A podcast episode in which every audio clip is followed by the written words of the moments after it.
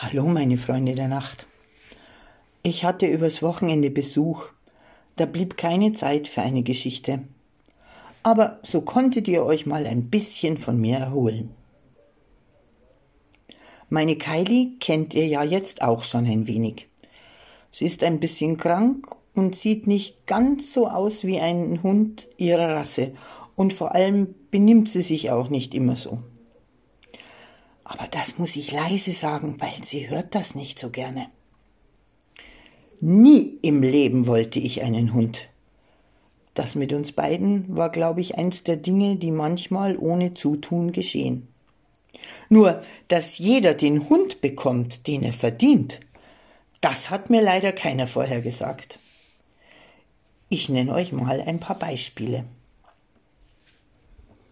Da geht's mir nicht gut hab den totalen Hänger, Mundwinkel nach unten, schlimmer als bei der Frau Merkel, jede Bewegung ist mir zu viel. Da liegt dieser Hund vor mir, Kopf auf den Vorderpfoten abgelegt und stiert vor sich hin, bewegt sich 0,0. Das kann doch niemand mit ansehen. Jetzt komm auf die Füße, fauler Hund, lass dich nicht so hängen. Dann das mit der Fresser, ich meine Esserei. Da steht der volle Napf. Aber nein, Madame rührt ihn nicht an. Jedenfalls nicht solange noch Leckerlis im Haus sind. Ist ja grad so, als ob ich trotz vollem Kühlschrank nur Eisschokolade und Chips essen würde. Und dann, wenn wir Gassi gehen, so wie heute Morgen. Zuerst habe ich sie an der Leine um die Wiese mit den grünen Markierungspfosten geführt, nicht dass wieder so ein Vollpfosten mir erklärt, was ich tun und lassen darf.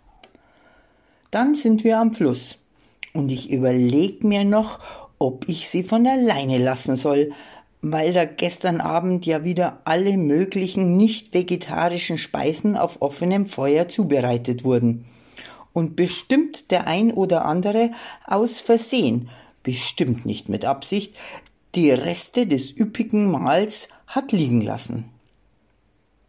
Naja, ich hab Mitleid mit meinem Hund und lass sie laufen.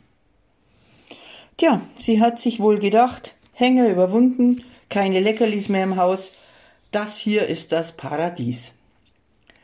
Leider kam ich in ihrer Vorstellung vom Paradies nicht mehr vor. Mit der Schnauze am Boden lief sie in die von mir nicht gewünschte Richtung. Jetzt kennen wir uns beide schon so lange, dass ich weiß, hier hilft kein Rufen und Hinterherlaufen. Sie ist sowieso schneller. Was mache ich also? Ich setze mich auf den nächsten Baumstamm, der da so rumliegt, und warte, bis Kylie endlich bewusst wird, dass das schönste Paradies ohne ihr Frauchen nichts wert ist und mit wedelndem Schwanz zu mir zurückkehrt.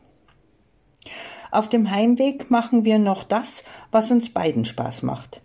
Auf einer Parkbank sitzen, also Kylie davor, und die Blicke der Vorbeigehenden auf uns ziehen. So, was habe ich nun von dem von mir verdienten Hund gelernt?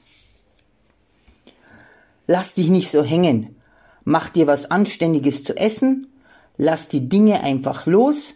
Vertrau drauf, dass alles gut wird und gönne dir stolz deine Pausen.